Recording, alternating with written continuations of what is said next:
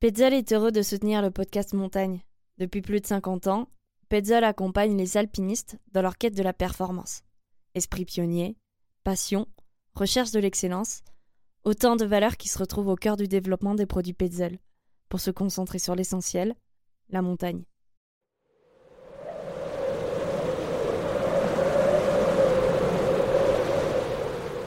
Montagne, la série audio des aventures alpines.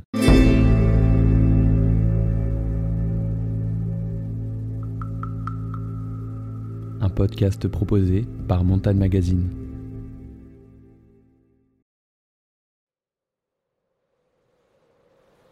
L'Himalaya pour cadre, l'Himalayiste pour sujet. François Damilano est un cinéaste des cimes. Au Manaslu, au Dolagiri ou au K2, il immortalise les grandes expéditions. C'est cette envie de découverte qui, en 2013, pousse François à prendre la route de l'Ouest, vers ces vallées oubliées du Népal où les expéditions sont rares et l'exploration encore possible. Accompagné de Polo Grobel, un guide habitué des montagnes perdues, il emmène un groupe de clients dans la vallée du Kanjiroba Himal. Tous veulent monter le Bijora, une belle arête sur une belle montagne. Pourtant, à 6111 mètres, le sommet fait pâle figure à côté des géants népalais.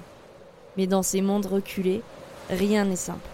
La vie en autonomie, l'incertitude de l'itinéraire, la longueur de l'approche rendront l'expédition complexe. Ils le savent, rien ne se passera comme prévu. Alors, je m'appelle François Damilano, je suis guide d'haute montagne. Je suis pas du tout, du tout issu du sérail euh, des guides, puisque je suis né en plaine, au Mans, où j'ai vécu 20 euh, ans.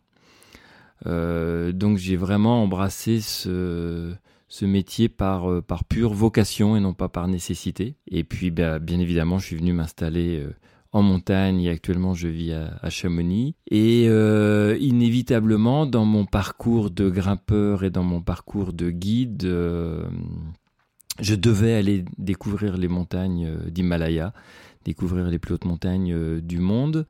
Je crois que ma première expédition date de 1993 où j'avais eu la chance de gravir, entre autres, la Mada Blanc. Et depuis 1993, je n'ai pas arrêté d'arpenter les montagnes et les vallées euh, du Népal. Voilà, je suis très attaché au Népal et à l'Himalaya.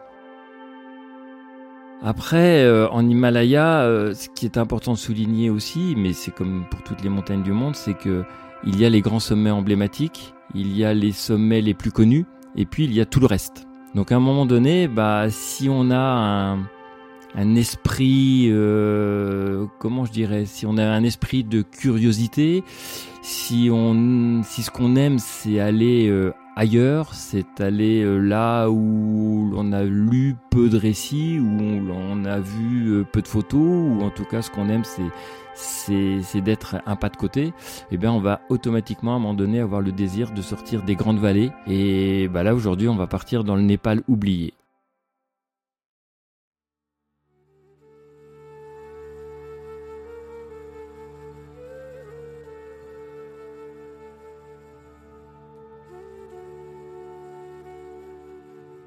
Alors le Népal oublié, je dirais que c'est euh, quasiment euh, tout le Népal, puisque euh, nous, les grimpeurs occidentaux, nous connaissons la vallée de l'Everest, nous connaissons les vallées des Annapurna, un petit peu le, Langtang, et puis bah, globalement, ça se limite à peu près à ça. donc il y a tout le reste du territoire népalais. Et, il s'avère que là, on va partir dans l'ouest du Népal on décide de partir vers ces, montagnes du, Bijora euh, parce qu'on a vu qu'il y avait des hauts sommets. Euh, parce que on a deviné euh, des montagnes, on les a aperçues de loin et on se demande comment y aller, on se demande si des gens sont déjà allés ou pas. Donc là, il y a tout un côté recherche qui est important. Et on va mettre sur pied une expédition, non pas compte tenu de la difficulté du sommet, mais compte tenu de la complexité de l'organisation euh, de l'expédition. Il y a une différence entre gravir des montagnes difficiles ou de mettre sur pied des explorations complexes. Alors là, dans le cadre de cette expédition, nous étions donc euh, deux guides, parce que sur cette expé, euh, je, partage l'encadrement et le projet avec Paulo Grobel, qui est certainement euh, l'un des plus grands connaisseurs et l'un des plus grands découvreurs du Népal oublié. Et chacun des deux guides avait son petit groupe de clients. Moi, il s'avère que je ne suis parti qu'avec deux clients, et Paulo, dans mon souvenir, avec quatre clients. On avait la motivation d'aller explorer une région sur laquelle on avait très peu de renseignements.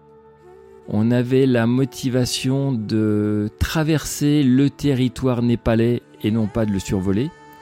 On avait la motivation de tenter de gravir des sommets euh, que l'on dit euh, vierges.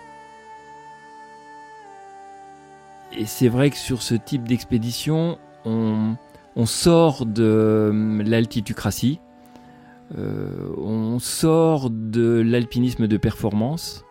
Euh, ça veut dire qu'on va accepter d'aller gravir ou seulement tenter de gravir des montagnes qui ne sont pas forcément les plus valorisées parce qu'elles ne, sont pas forcément de plus haute altitude. Et là, je parle de sommets qui font entre 5000 et 6500 mètres. Donc ça peut paraître tout à fait dérisoire au regard des plus hautes montagnes de la Terre. Euh, mais en même temps, c'est vrai, une vraie forme d'alpinisme d'exploration. On va pas chercher à aller au camp de base rapidement pour grimper. On va au contraire essayer de vivre entièrement toute la traversée du Népal. Ça veut dire qu'on va être à contre, à contrario de la mode qui s'est développé depuis quelques années et qui se renforce aujourd'hui. On sait bien qu'aujourd'hui, sur un certain nombre de 8000 en particulier, euh, la tendance est de proposer euh, de relier directement le camp de base en hélicoptère. On va quand même grimper en altitude, parce que grimper au-dessus de 5000 mètres, c'est pas simple. Ça pose, ça pose tous les problèmes de, de la vie en altitude. Et en même temps, la valorisation va pas être autour du chiffre symbolique de 7000 ou de 8000 mètres. Donc ça, c'est ce que j'appelle se soigner de son altitucratie, c'est-à-dire de, son positionnement social par rapport à l'altitude qu'on a atteint. Ce qu'on traverse, c'est euh, la région des collines, les hills. Et en fait, euh, on est parti de la plaine du Terrail, on traverse les collines, après les collines vont devenir un peu plus escarpées, et après on va être dans la montagne.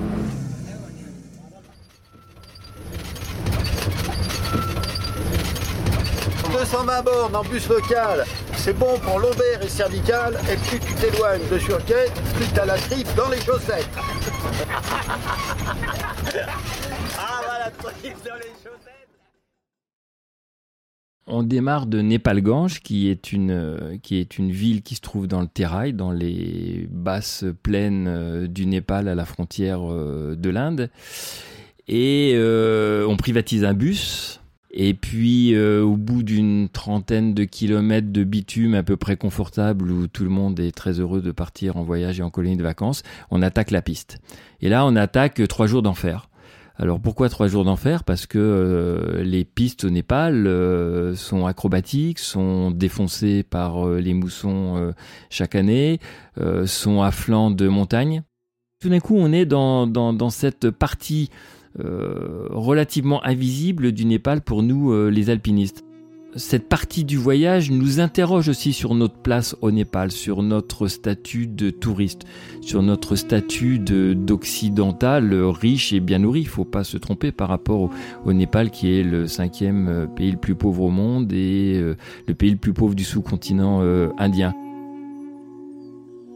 quand on arrive à, Jumla, on est très très loin du camp de base. On est très très loin des montagnes. Et c'est ça qui est intéressant aussi dans, ce type d'expé. C'est la longueur de l'approche, c'est la longueur de la découverte de la vallée et, de la montagne. Et quand on part de, Jumla, euh, bah déjà ça veut dire qu'on a accompli tout un travail d'organisation sur place euh, qui est difficile parce que Jumla, ce n'est pas un village qui a l'habitude d'accueillir des alpinistes, qui a l'habitude d'accueillir des trekkers ou des touristes. Donc il va falloir trouver, euh, il va falloir trouver des porteurs.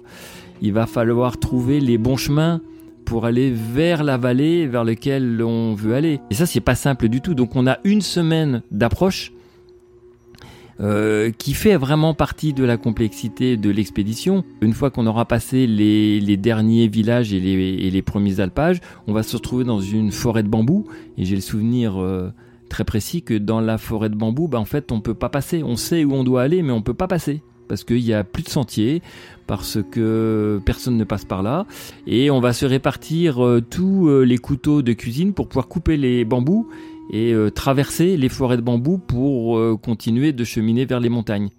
Tout d'un coup, on est des explorateurs.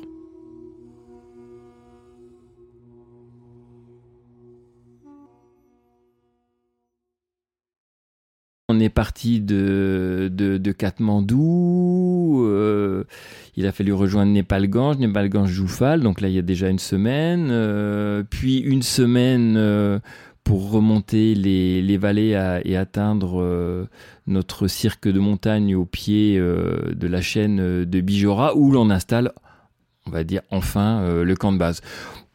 Camp de base confort, là, on est sur des petites pelouses, euh, il y a un petit ruisseau, euh, facile, facile. Hein, il y a d'autres expéditions qui sont plus inconfortables. On est à peu près à 4000 mètres euh, d'altitude, donc évidemment on se pose hein, parce qu'il faut travailler l'acclimatation.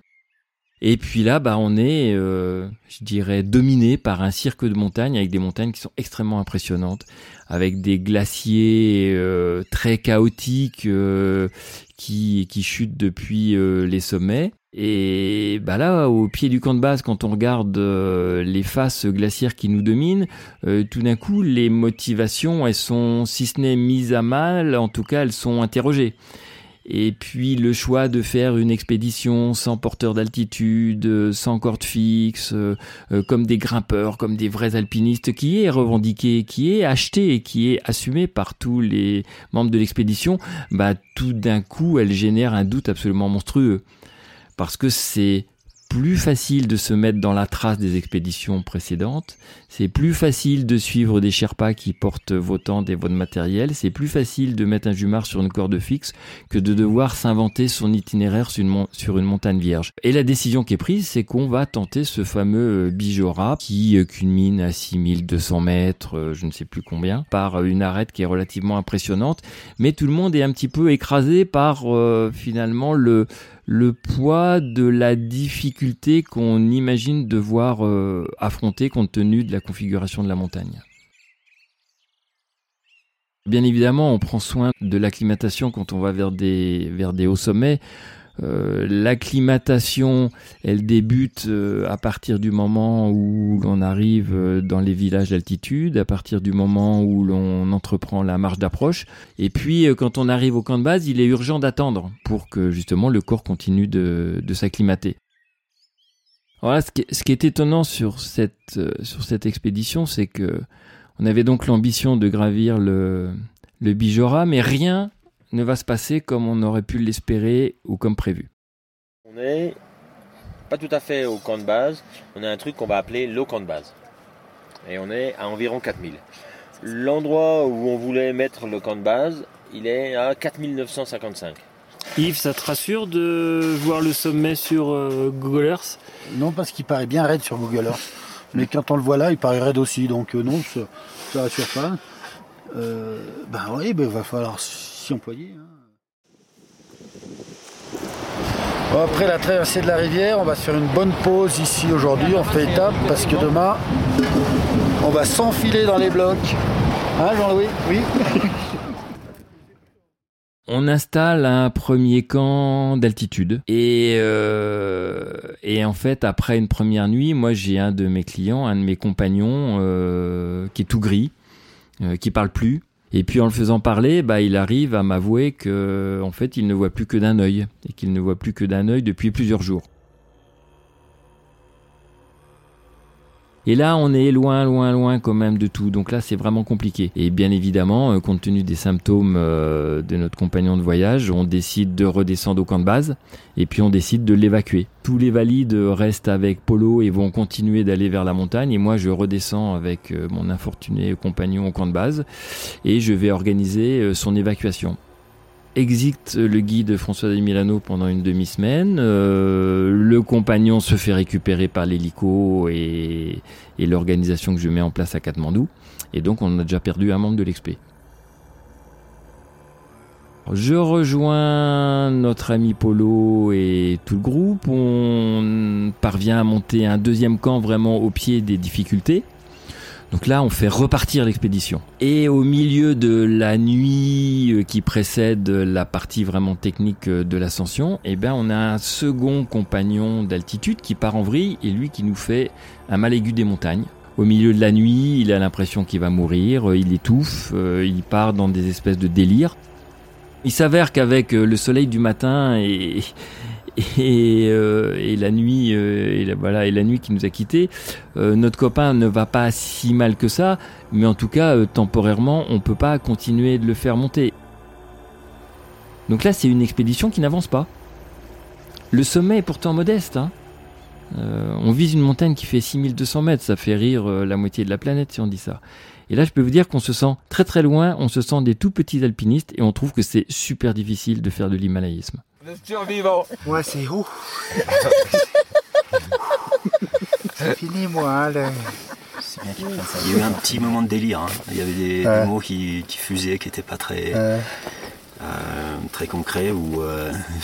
on a cohérence. On a l'impression qu'on ne peut pas faire un mouvement sans qu'on perde connaissance. Même euh, un mouvement euh, très léger, je veux dire lever un bras, etc et on a l'impression qu'on va partir dans les. Perdre connaissance. J'ai envie d'être à la mer, sous les cocotiers. Mais j'ai envie d'aller au sommet quand même aussi. Je suis très interrogatif, faut-il redescendre ou faut-il continuer? C'est une vraie interrogation dans ma tête pour l'instant. Et ben là, décision est prise d'abandonner le sommet. Et à ce moment-là, il est, il est décidé euh, qu'on va s'inventer d'autres sommets reconstruisons l'expédition et regardons les montagnes qui sont autour et qui a envie de faire quoi. Ce qui est une démarche qui n'est absolument pas banale en termes d'expé. Et chacun finalement choisit son sommet. Et moi, avec euh, donc avec Jean René, le, client qui, qui, reste avec moi, on va déplacer le camp et puis on va aller faire une pointe que l'on trouve très esthétique, euh, technique. Il y a une partie rocheuse, il y a un couloir à remonter. Euh, c'est une pointe qui se trouve tout à fait euh, à l'extrémité de cette chaîne euh, de Bijora, donc on, devine que ça va dominer toutes les plaines du Népal. Dans la journée, on va partir comme en alpinisme, très léger, le plus léger possible. On fait une très belle ascension, on fait un très beau sommet, et, Jean-René, il fait sa première qui lui appartient vraiment à lui. Et puis, du coup, on a du temps, et on va décider d'aller sur d'autres montagnes. Donc tout d'un coup, l'expé elle n'est plus seulement un projet sur un unique sommet, elle devient une exploration protéiforme et où chacun va remplir sa besace en fonction de ce qu'il est et de ses motivations. Bravo Et à Guy Et on, a, voilà, on a une pensée pour Guy. Tu vois la vallée là Voilà, Jumla est derrière et on est arrivé là. Et on a monté pendant 5 jours derrière tout ça. On a tout contourné. Là-bas, derrière, c'était le torrent qu'il a fallu traverser. Et ce cirque extraordinaire. Cette expédition au Bijora, elle nous a apporté de nous obliger à accepter autre chose et de valoriser ce que l'on va réussir à faire au sein de quelque chose qui pourrait être vécu comme un échec au départ. Cette expé n'est absolument pas un échec. Euh, c'est une expé qui est complexe, mais c'est sans doute une des expés dans lesquelles j'ai le plus appris pour pouvoir continuer d'aller gravir euh, des hautes montagnes et d'accompagner des compagnons sur les hautes montagnes. La particularité de, ce type d'expé, c'est qu'il faut bien garder en mémoire que Polo Grebel et moi, on est guides d'autres montagnes. Nos compagnons de route, ce sont aussi des clients. Et là, on se trouve dans, sur cette ligne difficile à tenir entre euh, euh, l'aventure qui a été la motivation première de nos clients à partir et à partager ce voyage avec nous. Et puis le fait que les clients, ils attendent une certaine prestation. Comment on va, gérer ce que ressentent profondément euh, chaque client dans leur paradoxe? Ils ont acheté de l'aventure, ils ont envie de quelque chose, de, de, vivre quelque chose de différent. Et puis en même temps, bah, la réalité, elle est euh, difficile, euh, prosaïque, elle, demande beaucoup d'abnégation. Et nous, notre boulot de guide, bah, ça va être en permanence de, de trouver le bon équilibre, parce qu'il n'est pas question non plus que, que nos compagnons euh, reviennent déçus, aigris. Bien au contraire, il faut absolument que tous les imprévus, y compris celui de ne pas atteindre le sommet projeté, soit vécu comme quelque chose d'original, positif et d'intéressant. Et ça, dans la réalité du métier de guide, c'est pas quelque chose de facile. Et la réalité du métier de guide, quand on est en expédition et en expédition d'exploration, c'est le gros challenge. Mais c'est peut-être le point le plus intéressant de l'accompagnement sur une expédition d'exploration.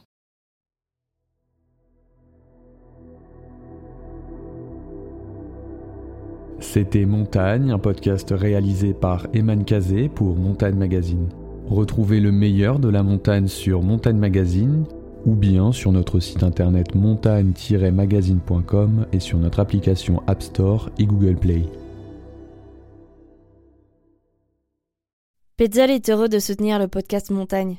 Depuis plus de 50 ans, Petzl accompagne les alpinistes dans leur quête de la performance. Esprit pionnier, passion, recherche de l'excellence, autant de valeurs qui se retrouvent au cœur du développement des produits Petzl, pour se concentrer sur l'essentiel, la montagne.